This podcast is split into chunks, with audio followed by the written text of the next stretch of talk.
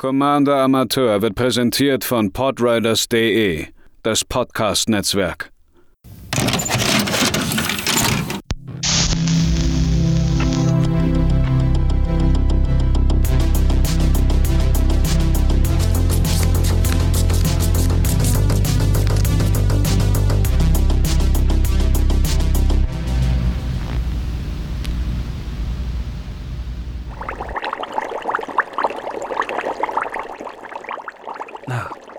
Das waren wir aber auch lange nicht mehr in der Brauerei. Ein wunderschönes Geräusch.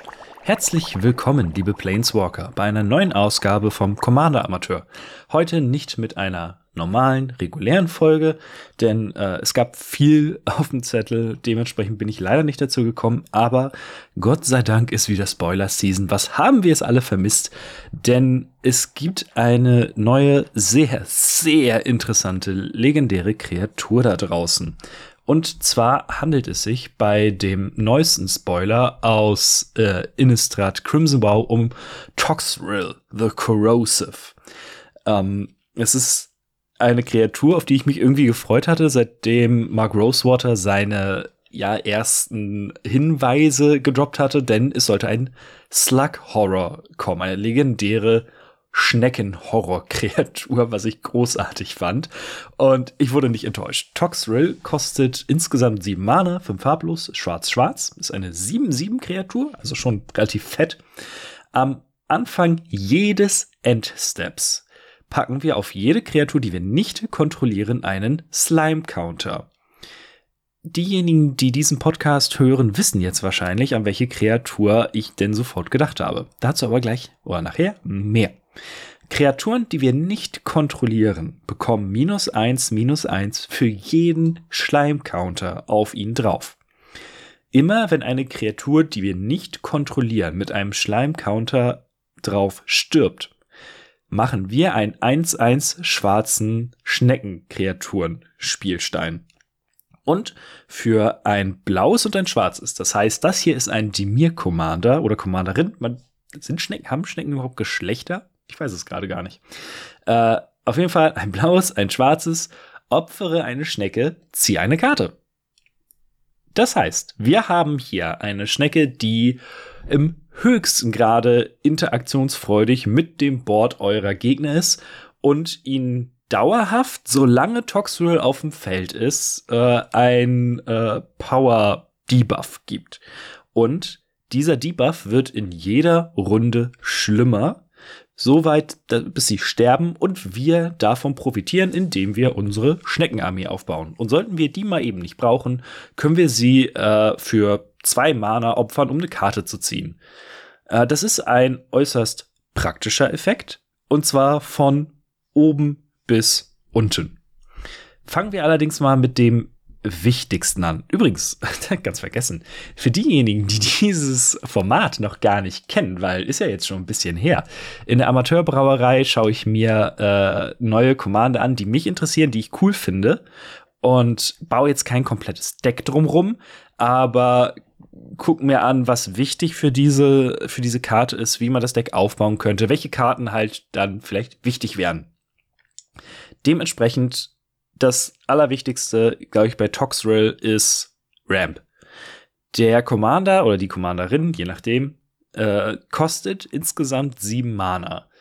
Das ist sau viel. Ich weiß nicht, ob ich jemals irgendwo mitgespielt habe, was mehr Mana kostet. Ich weiß gerade gar nicht, wie teuer Morrophon ist. Ich glaube auch sieben. Und da merkt man halt auch schon, oh je, äh, man braucht sehr viel Ramp, um da überhaupt hinzukommen, dass man Commander ausspielen kann.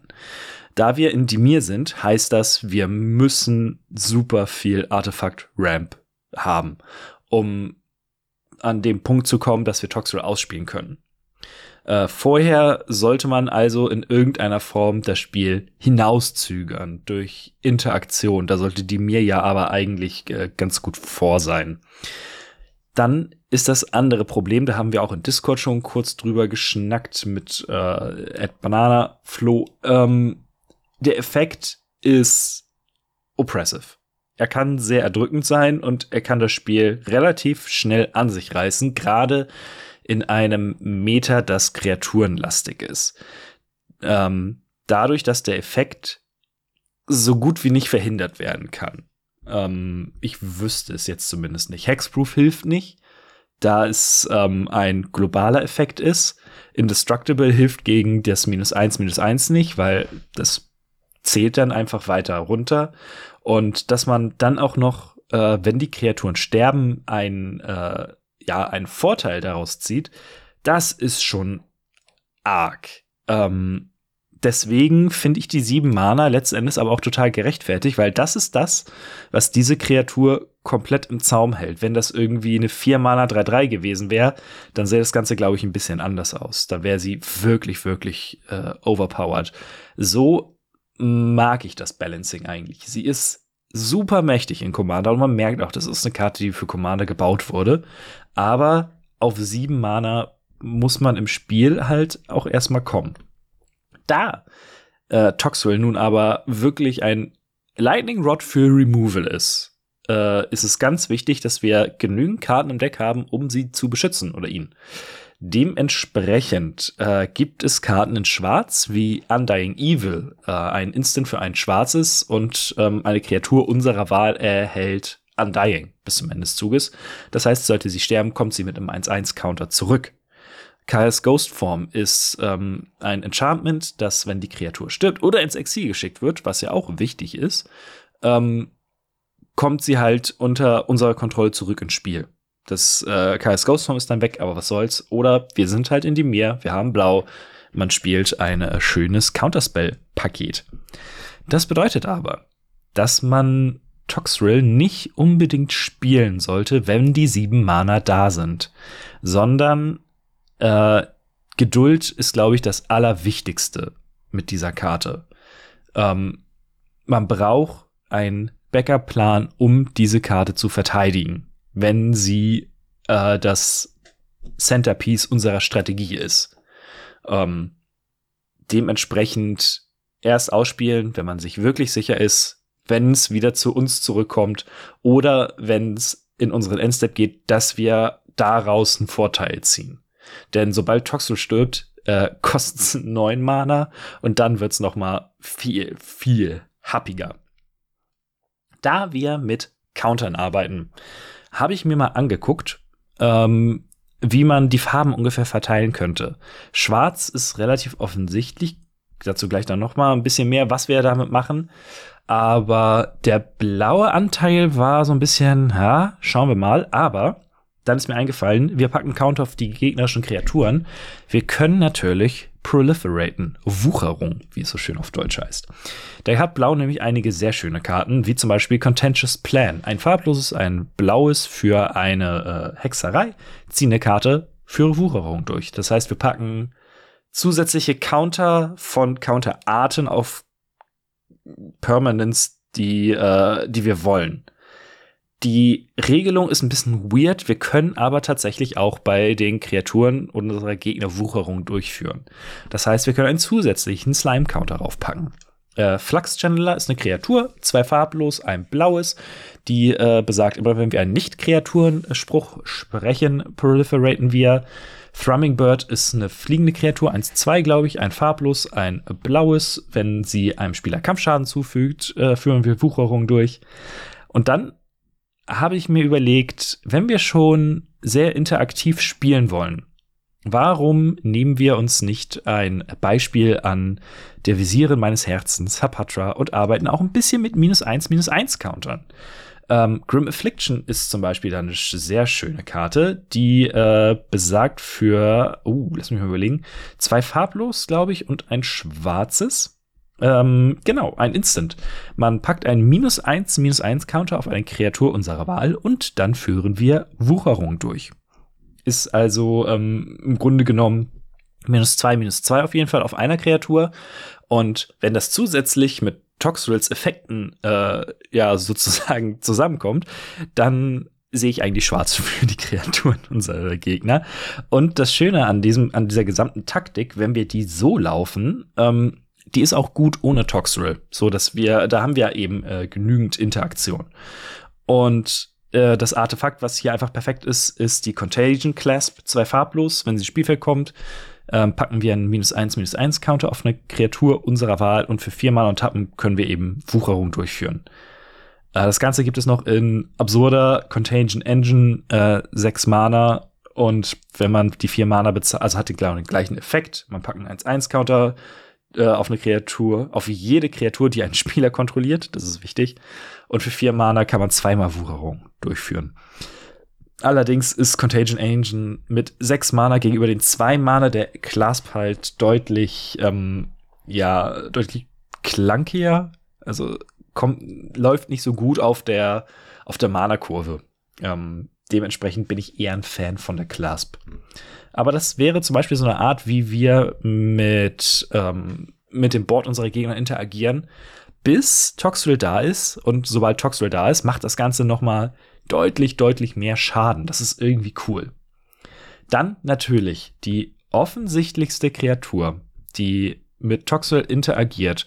Und dementsprechend bin ich auch sehr gespannt, ob es in äh, Crimson Wow noch mehr Karten gibt, die mit Schleimcountern arbeiten, ist das allseits beliebte Sludge-Monster. Eine der Lieblingskarten des Channels hier. Drei farblos, blau-blau, 5-5 äh, Horror. Wenn sie ins Spiel verkommt oder angreift, packen wir einen Schleimcounter auf, ab, äh, auf bis zu eine andere Kreatur.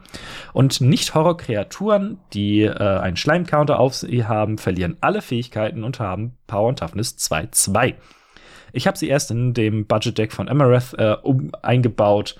Ähm, hier ist sie halt wirklich, also man kann das Deck nicht ohne das Sludge-Monster bauen, bin ich der Meinung. Denn sobald dieser Schleim-Counter liegt und Toxel dann noch zusätzlich ein Bau draufbaut, sind die halt sofort tot. Das sind nämlich zwei Zweier, sie kriegen zwei Schleim-Counter. Es ist so perfekt, ich liebe es. Aber es gibt äh, Gott sei Dank noch ein paar anderen Karten, die davon profitieren, wenn die Kreaturen bei unseren Gegnern sterben. Uh, um so ein bisschen in Toxrills Effekt zu bleiben, haben wir zum Beispiel den Overseer of the Damned, eine meiner Lieblings-Budget-Karten. 5 farblos, schwarz-schwarz, 5-5, Dämon, fliegend. Wenn ins Spielfeld kommt, können wir eine andere Kreatur zerstören, was ja schon mal ganz gut ist. Und immer wenn eine Nicht-Token-Kreatur eines Gegners stirbt, äh, kriegen wir einen 2-2 schwarzen Zombie-Kreaturentoken äh, getappt ins Spielfeld. Und Ogre Slumlord ist das Ganze noch mal ein bisschen krasser. Drei farblos, schwarz-schwarz, ein Ogre Rouge, äh, insgesamt 3-3 und immer wenn eine andere Nicht-Kreatur stirbt, das ist egal, ob unsere oder von den Gegnern, können wir einen 1-1 schwarzen Ratten-Kreaturen-Token ins Spielfeld bringen und Ratten, die wir kontrollieren, haben Death Touch. Hm. Ähm, wenn man diese beiden zusammen hat, äh, zusammen vielleicht auch mit Toxrill, dann sollte die eigene Token-Armee sehr, sehr schnell sehr, sehr groß werden. Äh, zwei Karten, recht neue, die ich auch noch ganz geil finde als Idee, ist einmal natürlich der Morbid Opportunist, äh, der besagt, dass immer wenn eine Kreatur stirbt, in einem Zug wir eine Karte ziehen, das triggert nur einmal wir wollen, dass die Kreaturen unserer Gegner die gesamte Zeit sterben. Dementsprechend sollten wir recht schnell hier uns durch die Bibliothek fressen können, wenn wir es nicht alleine schon mit den Schnecken schaffen. Äh, und natürlich, äh, Gisa Glorious Resurrector ist die, äh, ja, die neueste Gisa, die besagt, dass wenn eine Kreatur unserer Gegner stirbt, sie ins Exil geschickt wird und im nächsten Endstep unter unserer Kontrolle mit Decayed zurück ins Spielfeld kommt. Ähm, selbst wenn das Sludge-Monster draußen ist, die Kreaturen sterben, auf unserer Seite kommen hier keine Schleim-Counter. Dementsprechend können wir äh, die gegnerischen Kreaturen klauen und uns damit ein fantastisches Feld aufbauen. Das ist schon, ähm, ja, fies, aber auch ziemlich geil, muss ich sagen. Und dann hat man natürlich, äh, es sterben Kreaturen. Dementsprechend ähm, Kram wie äh, Blood Artist, ist natürlich super, dadurch, dass wir auch Kreaturen von uns opfern mit äh, Toxels Fähigkeit.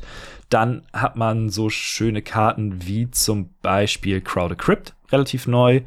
Äh, ist ein Mana-Rock für drei Mana, zwei farblos, schwarz, kann schwarz machen. Und immer wenn eine Kreatur, die wir kontrolliert, stirbt, äh, packen wir einen Corpse-Counter drauf.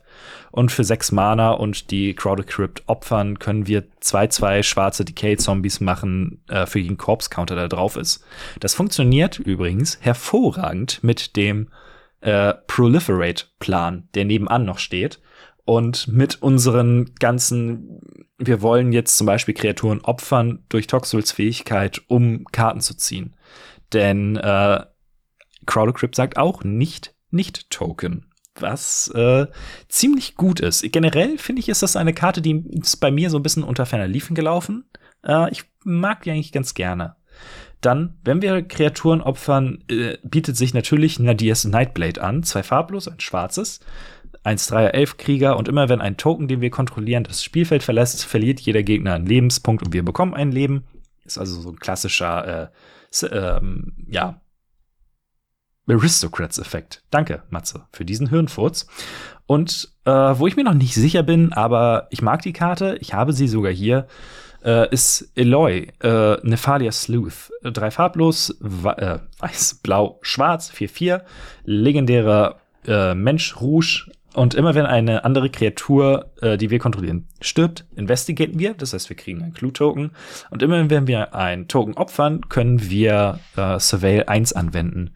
Ich hatte neulich mal rausgefunden, was das auf Deutsch heißt. Das war ganz merkwürdig. Überwachung, glaube ich. Überwachung 1. Das heißt, wir gucken uns die oberste Karte unserer Bibliothek an und können sie da lassen oder in den Friedhof schicken. Ähm, da wir E-Token opfern, um Karten zu ziehen, können wir die Trigger eigentlich so stacken, so bin ich der Meinung, dass wir uns die oberste Karte angucken und entweder wollen wir sie und ziehen sie oder wir schmeißen sie weg. Das ist äh, eigentlich ganz cool. Und dann haben wir aber den MVP. Die Karte, die in dieses Deck auf jeden Fall rein muss. Und das ist Maskwood Nexus. Das äh, unfassbar unterhaltsame äh, Artefakt aus äh, nicht Strixhaven, sondern Kaltheim. Ich komme schon durcheinander, ey. Dieses Jahr ist echt lang. Vier Mana, Kreaturen, die wir kontrollieren, sind, haben jeden Kreaturentypen. Das gleiche gilt für jeden Kreaturenspruch, den wir kontrollieren und Kreaturenkarten, die wir äh, kontrollieren, also die wir besitzen, aber nicht auf dem Spielfeld sind. Und für drei Mana können wir einen 2-2 blauen, äh, was natürlich auch sehr gut ist, äh, Shapeshifter-Kreaturentoken mit Changeling machen. Das heißt, dass wir hier alle unsere Kreaturen in Schnecken verwandeln und dementsprechend äh, Toxrill damit füttern können. Oder sollte der Ogre Slumlord draußen sein, hat auf einmal alles, was wir haben, äh, Death Touch. Ich glaube, das ist eine sehr schöne, äh, grobe Übersicht über das, was Toxrill so kann, womit man arbeiten kann. Und ich habe mich jetzt schon reingeredet. Ich werde mich gleich hinsetzen und vielleicht einfach mal schon mal ein Deck zusammenbrauen. Mal sehen, was dabei so rumkommt. Wenn ihr irgendwelche Vorschläge habt für Karten, für Taktiken mit Toxrill, haut sie gerne zu Twitter, zu Instagram gerne mich anschreiben äh, auf dem Podriders Discord natürlich oder auch jetzt äh, seit kurzem eben äh, werde ich wieder die Antwortfunktion sozusagen bei Spotify anschalten. Das heißt, äh, wenn ihr auf keinem der anderen Kanäle irgendwie unterwegs seid, könnt ihr mir da auch gerne schreiben. Ich wünsche euch noch einen wunder wunderschönen Tag. Ich hoffe, es hat euch hier in der Amateurbrauerei gefallen und bis zum nächsten Mal.